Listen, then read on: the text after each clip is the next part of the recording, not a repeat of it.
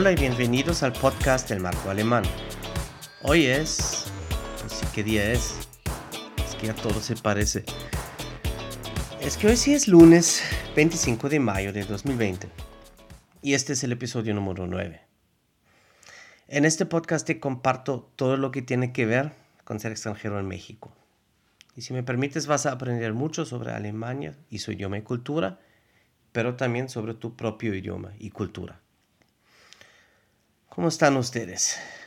Pues ya ven que es muy difícil recordar qué día es. Espero que sigan con un buen ánimo y si no, pues esto también se vale. Es una situación extraordinaria. Y se darán cuenta que este episodio sale un poco tarde y es por lo mismo. Les digo, es muy difícil mantener rutinas de trabajo y la vida privada y todo esto encerrados en la casa en un mismo lugar. Por hoy, quiero compartirles otras cosas que todavía se me hacen extraños aquí en México. Esto será una continuación del episodio número 7, que salió hace dos semanas. Y si aún no lo escucharon, pueden pausar este y primero escuchar el número 7. Les espero. Vayan, vayan, vayan. Bueno, pero no es necesario, como son casos independientes. Vamos a ver la primera cosa que todavía se me hace raro. Imaginemos que vamos a hacer un trámite, el que sea. Puede que estamos aplicando para un empleo, o que queremos dar de alta el Internet, o pedir la carta de no antecedentes, o renovar nuestra visa con migración. La verdad, lo que sea. Porque esto aplica para todos estos trámites, que tienes que entregar papelería. Vemos la lista de requisitos que son muy comunes. Credencial de elector o pasaporte. Ok. Original y copia. Muy bien. Fotos de tamaño infantil. Ok. Solicitud llenada y firmada. Ok. Comprobante de domicilio. Okay. Mm, mm, momento, ¿qué es eso? Ah, cualquier recibo de algún servicio de tu casa. Gas, luz, agua. Ya sabes, esto comprueba que vives ahí. Um, no, estoy rentando. Y el lugar, pues es el nombre del dueño. Y el nombre de él salen los recibos. Y te dicen, ah, pero esto no importa.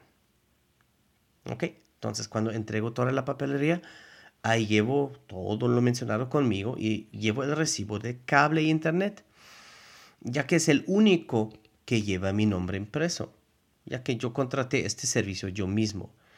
Y no me lo aceptan. Joven, esto tiene que ser un servicio principal como gas, luz o agua. Aunque no contienen mi nombre, así es, esto no importa. Hmm.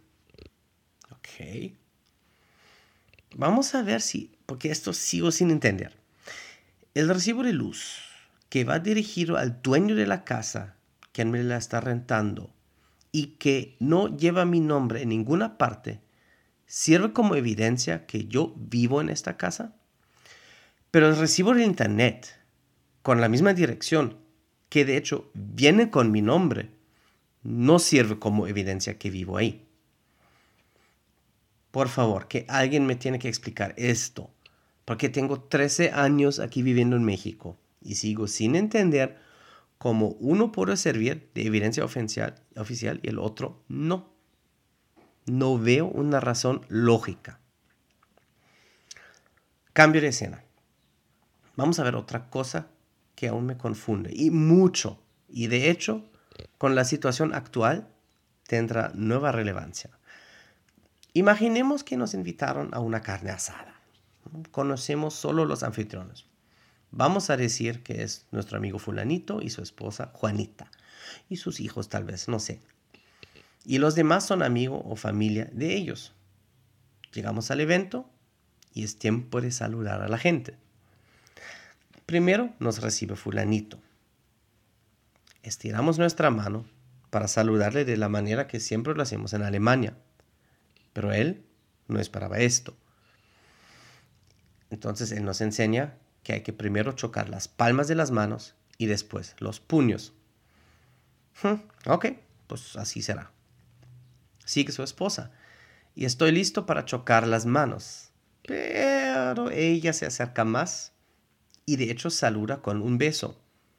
Bueno, no un beso, un casi beso.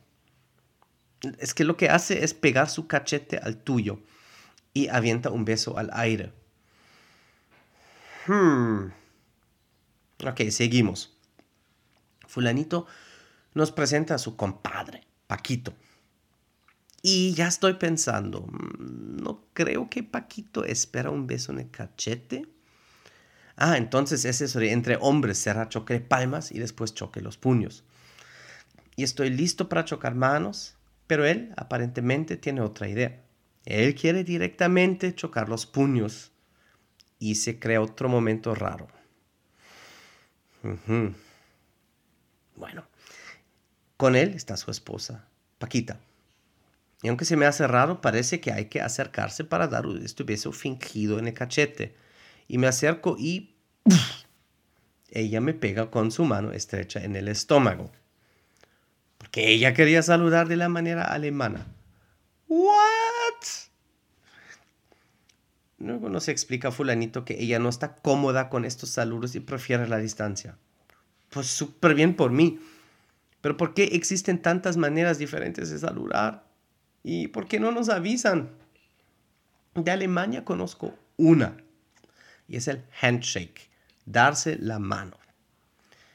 Pero aquí hay tantas variantes. ¿Nos damos la mano o la chocamos?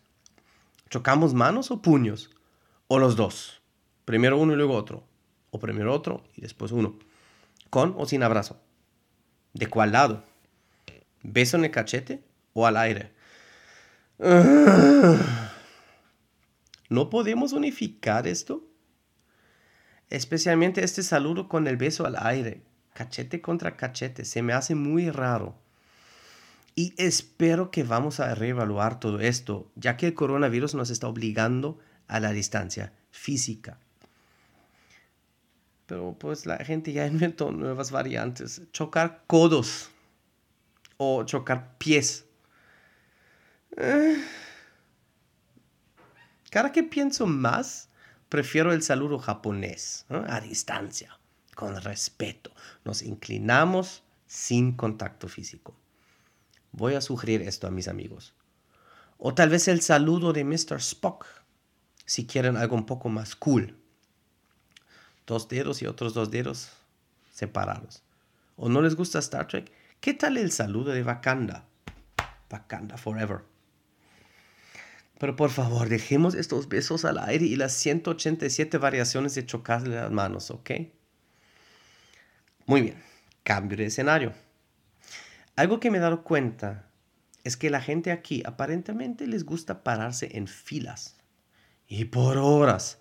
Será en el súper, donde a veces pasas media hora esperando, o con algún trámite, ¿no? donde necesitas tu comprobante de domicilio, ya mencionado antes por ejemplo, para pagar algo en la ventanilla del banco o pagar algún servicio como la luz. O mi favorito, algo que ya no nos ha tocado en los últimos años, el replaqueo. Es que cada tres años había que ir a control vehicular y comprar una nueva placa para poder circular con tu carro. Y para esto había que hacer fila. Y el detalle aquí es que solo tienen un horario limitado. Y en este horario uno siempre trabaja. Y recuerdo muy bien mi primer replaqueo, 2008.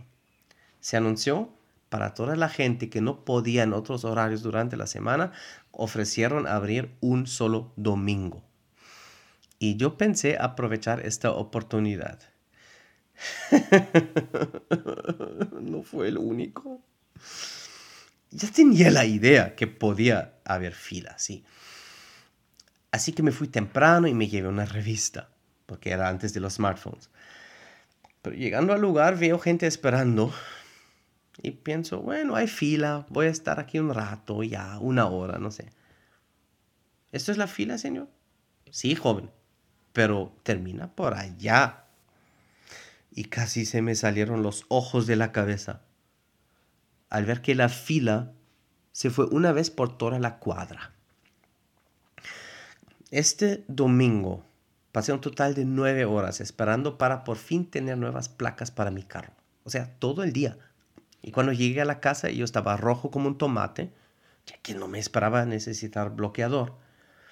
Algo deshidratado y con mucha hambre y piernas muy cansadas.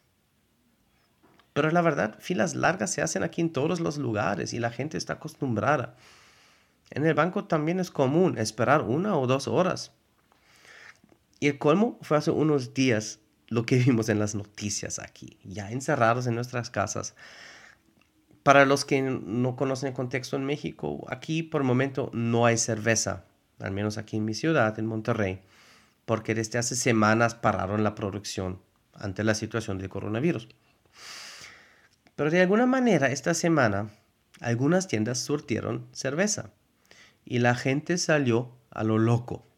Se formaron larguísimas filas sin distancia entre la gente por unas bebidas que no son esenciales en estos días. Por favor, que alguien me explique esta obsesión de formar filas larguísimas durante horas. Ok, tenemos tiempo para uno más.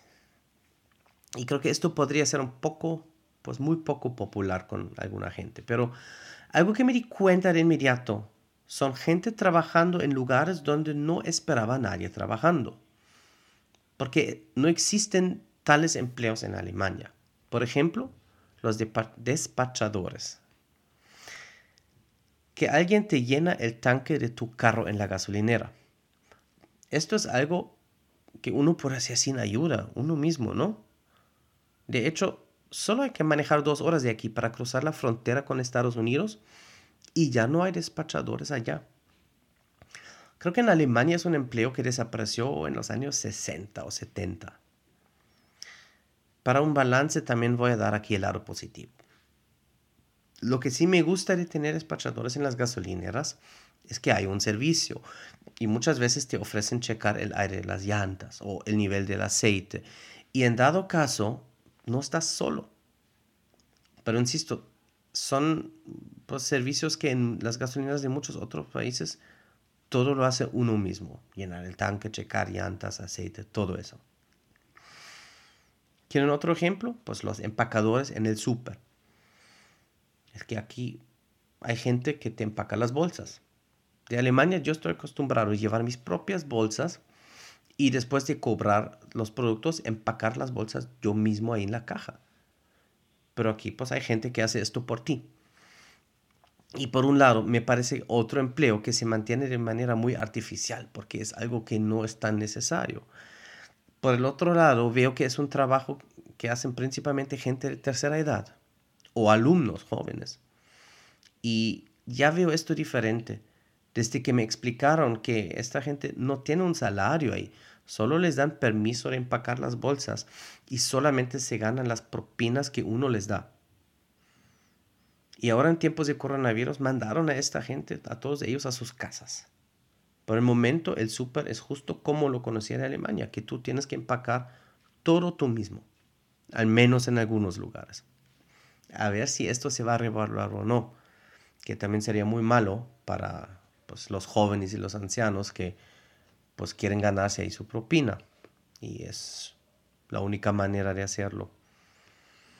Un último ejemplo aquí en este mismo son gente que vende cosas y ofrece limpiarte el carro otros servicios en los semáforos. Esto jamás había visto antes de llegar a México. Y en algunos semáforos hay como 10 personas vendiendo diferentes cosas, limpiándote el carro, haciendo malabares, lo que te puedas imaginar. Y yo aprendí, ahí es mejor tener cuidado. Hasta hoy, después de 13 años, no me siento cómodo con tanta gente acercándose a mi carro mientras estoy esperando la luz verde. Muy bien, hasta aquí por hoy. Estos fueron otras cuatro cosas que todavía no me acostumbro aquí en México. O me acostumbro a algo, pero me sigue pareciendo algo extraño. Y quiero enfatizar que no todo es malo ni todo es bueno, solamente es diferente. y algunas cosas cuestan acostumbrarte. Lo mismo va a pasar si ustedes se van a Europa. Todavía tengo más de estas cosas en mi lista, así que pronto habrá una tercera parte y creo que una cuarta también. Pero por hoy es todo. Me pueden seguir en Facebook como el Marco Alemán y también en Instagram. La página de este podcast se llama podcast-marco alemán. Y ahí mismo en Instagram pueden también encontrar mi podcast en inglés, Where Did the Rabbit Go, donde exploro temas de las redes sociales a través de la investigación y el pensamiento crítico. Pero por hoy me despido, cuídense mucho y hasta la próxima en el marco animal.